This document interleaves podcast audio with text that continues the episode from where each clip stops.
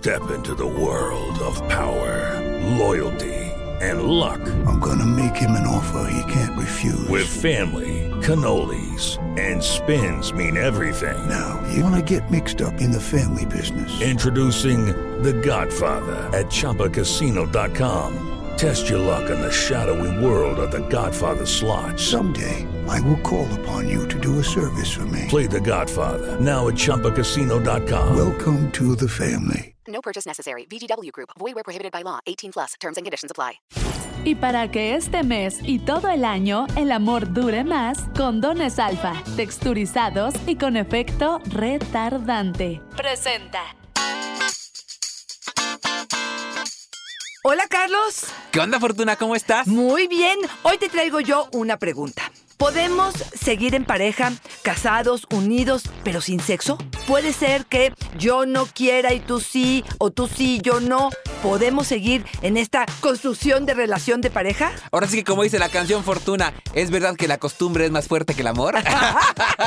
Justamente de eso vamos a hablar el día de hoy, Carlos. Te propongo hablar de si una pareja puede sobrevivir sin sexo. ¿Qué hacer cuando uno de los dos no quiere o cuando ninguno les funciona? ¡Comenzamos! Dichosa sexualidad. Con la sexóloga Fortuna Dicci y Carlos Hernández. Este es uno de los temas que tú y yo hemos hablado con mucha frecuencia. Se puede tener un vínculo de pareja sano, propositivo, asertivo, nutricio, sin que haya este ingrediente sexual. Eh, Yo he escuchado a muchos especialistas que dicen incluso podemos pasar periodos largos sin encuentros sexuales. Y si estamos cómodos, si este silencio nos dice que no hay problema, que estamos haciendo una buena sinergia, se vale quedarnos juntos. Pero ¿qué pasa cuando gente como Doris nos dice? Para mí es muy importante. Yo no podría ver mi actual vínculo sin tener encuentros sexuales. Mira, claro, creo que le diste al clavo un poco en esta situación que acabas de vivir. Si los dos estamos satisfechos y contentos, si creemos que esto es una cuestión de una etapa, si hay una disfunción, si hay una enfermedad, si hay algo que nos impide gozar, y ojo, ¿eh? ¿De qué? Porque Exacto. pareciera que el coito es lo único que hay en una relación de pareja. Cuando tenemos que entender que la intimidad, la cercanía, el apapacho, el reconocimiento, la gratitud, tanto verbalizado como en contacto físico, es parte de nuestra sexualidad.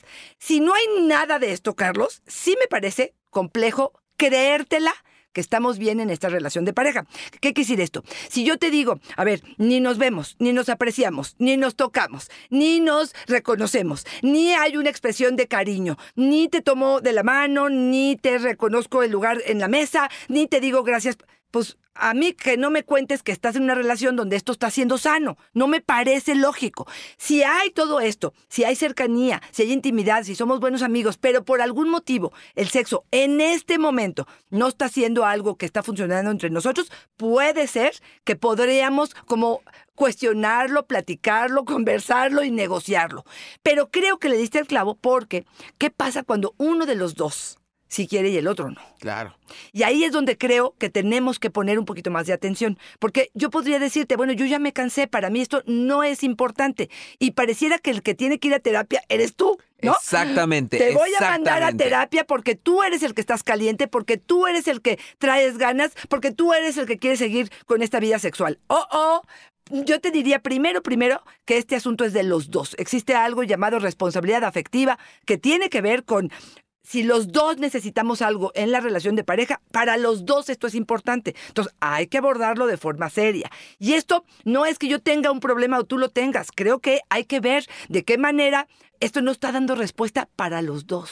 Oye, y qué maravilloso que pongas esta premisa sobre la mesa y que lo pongamos también como una máxima fortuna. Creo que le das al clavo cuando mencionas que si lo lleváramos a términos coloquiales es, ¿puedo vivir sin que me penetren? Sí puedo. Exacto. ¿Puedo vivir sin todo lo que conlleva la intimidad en pareja? Exacto. Ahí es donde tendríamos que ponerlo en nuestra propia definición. Pero ojo, si hay elementos de la sexualidad que son integrales y que se requieren. Sexo no solamente es la penetración, ya decíamos, incluso no les vamos a echar el choro fortuna, pero ya decimos que tiene que ver con género, lo que me significa ser hombre o mujer, los vínculos afectivos, cómo yo me vinculo afectivamente e intensamente contigo. Imagínate que solamente lo reducimos a la penetración por eso. Si podemos vivir sin que nos penetren, sí podemos. Claro. Podemos vivir sin todo eso otro que nos da la sexualidad, ahí es donde ponemos el punto de duda, ¿no? Totalmente de acuerdo. Y ahí, por ejemplo, había escuchado a alguna mujer que me decía, es que tengo todo con mi pareja. Es un buen proveedor, es un buen padre, es un buen compañero de vida, pero no hay sexo. Ojo, entonces no lo tienes todo. Claro. Híjole, es que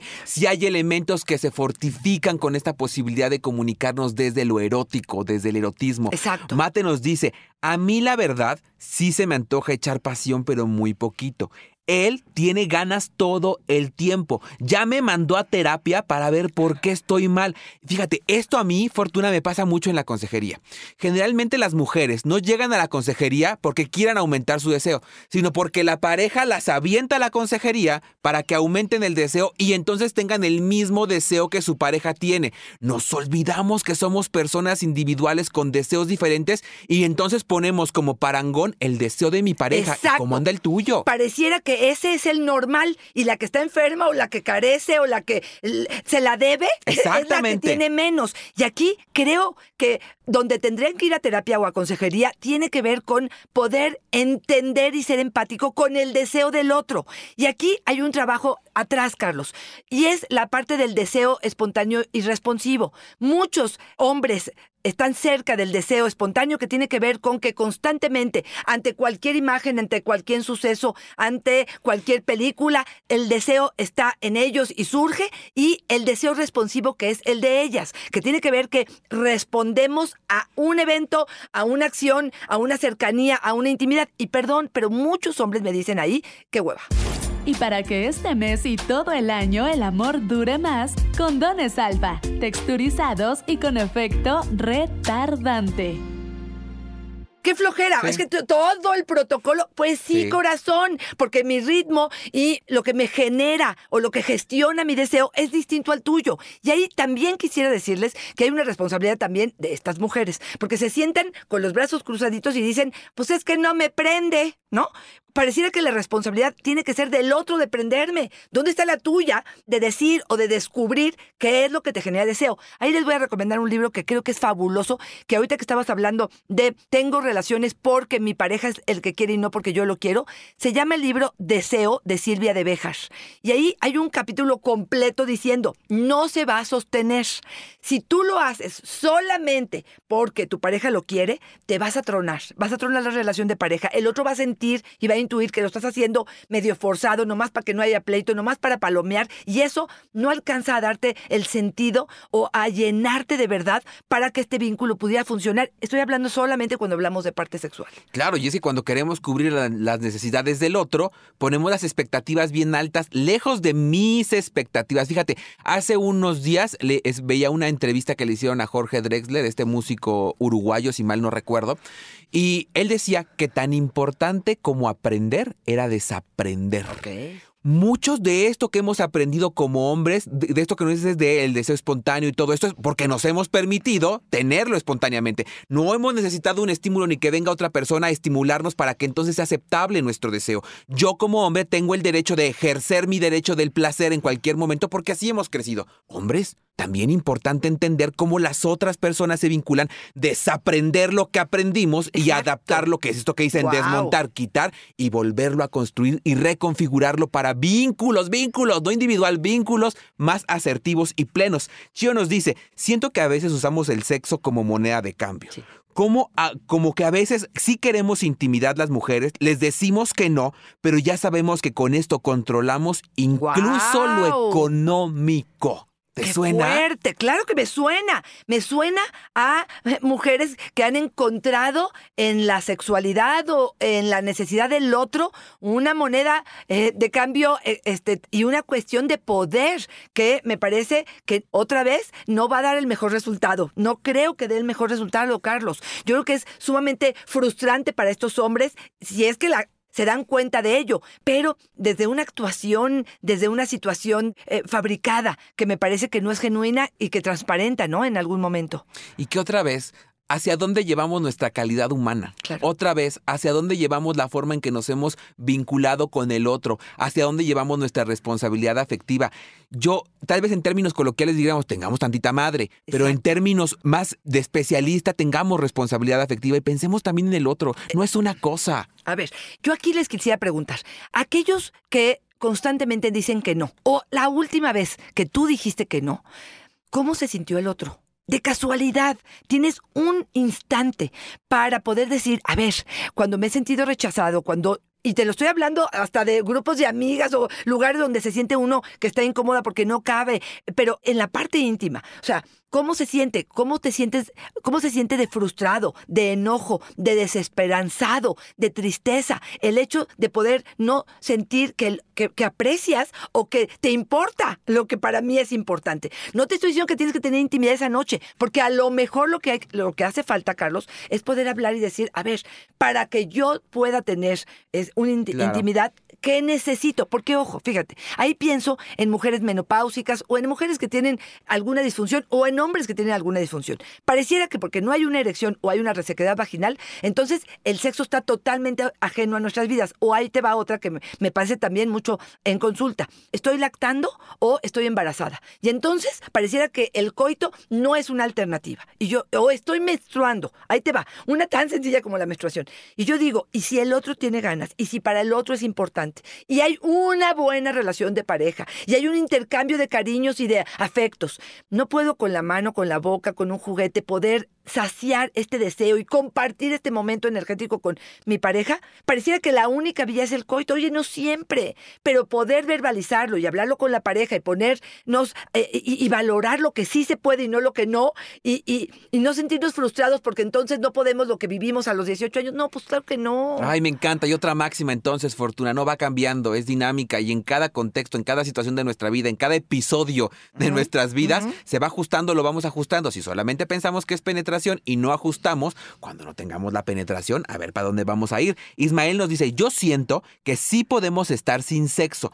Yo con mi esposa tengo 12 años sin tener un encuentro sexual y nos llevamos muy bien. Ahí yo te pregunto, Fortuna, ¿cuál sería entonces ya la diferencia entre ser amigos y ser pareja si tenemos tanto todo este tiempo? Mira, pienso en un, yo pienso en estos eh, panoramas en los que a lo mejor ya llevamos mucho tiempo juntos. Ya los hijos se fueron, ya estamos tú y yo solos en la casa. No tenemos otro contacto de intimidad más que ese encuentro sexual y tú y yo ya no lo tenemos. ¿Somos amigos o somos pareja? Claro, claro. Híjole, me dejas reflexionando mucho porque yo pienso que 12 años quiere decir, no sé qué edad tengan, pero también quiere decir que de alguna manera este, esto empezó a lo mejor a los 40, quiero decirte, o a los 50 que pudieron haberlo tenido. Híjole, me parece que se están perdiendo de una oportunidad enorme. Me parece que la energía que se produce, el vínculo, la conexión, la complicidad, a mí no me cuentes que la están Claro. que, se la, que la están buscando o encontrando de otras formas.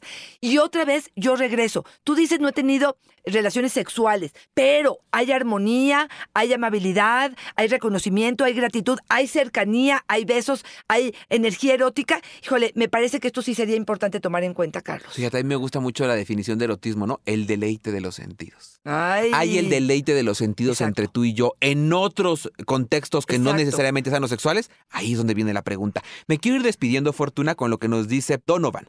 Yo no sé cómo hay hombres que se acercan a la mujer para tener sexo cuando son, así lo dice, muy culeros con ellas. El sexo es un todo, es un día a día, es un secreto que los hombres debemos revelarnos. Dice, tengo 21 años de casado y seguimos teniendo intimidad. Sí, Fortuna. Y me gusta mucho cómo él lo lleva a lo coloquial para decir, es un todo. Totalmente. Es un contexto, es fuera de la habitación. Por eso dicen que lo sexual es político. Porque no se vive solamente en el contexto de la pareja, se vive también en lo social. Claro, y fíjate que me tengo que remontar a la pareja anterior que me quedé medio atorada y sí tengo que cuestionar si esta pareja vivió una buena sexualidad. Te voy a decir por qué.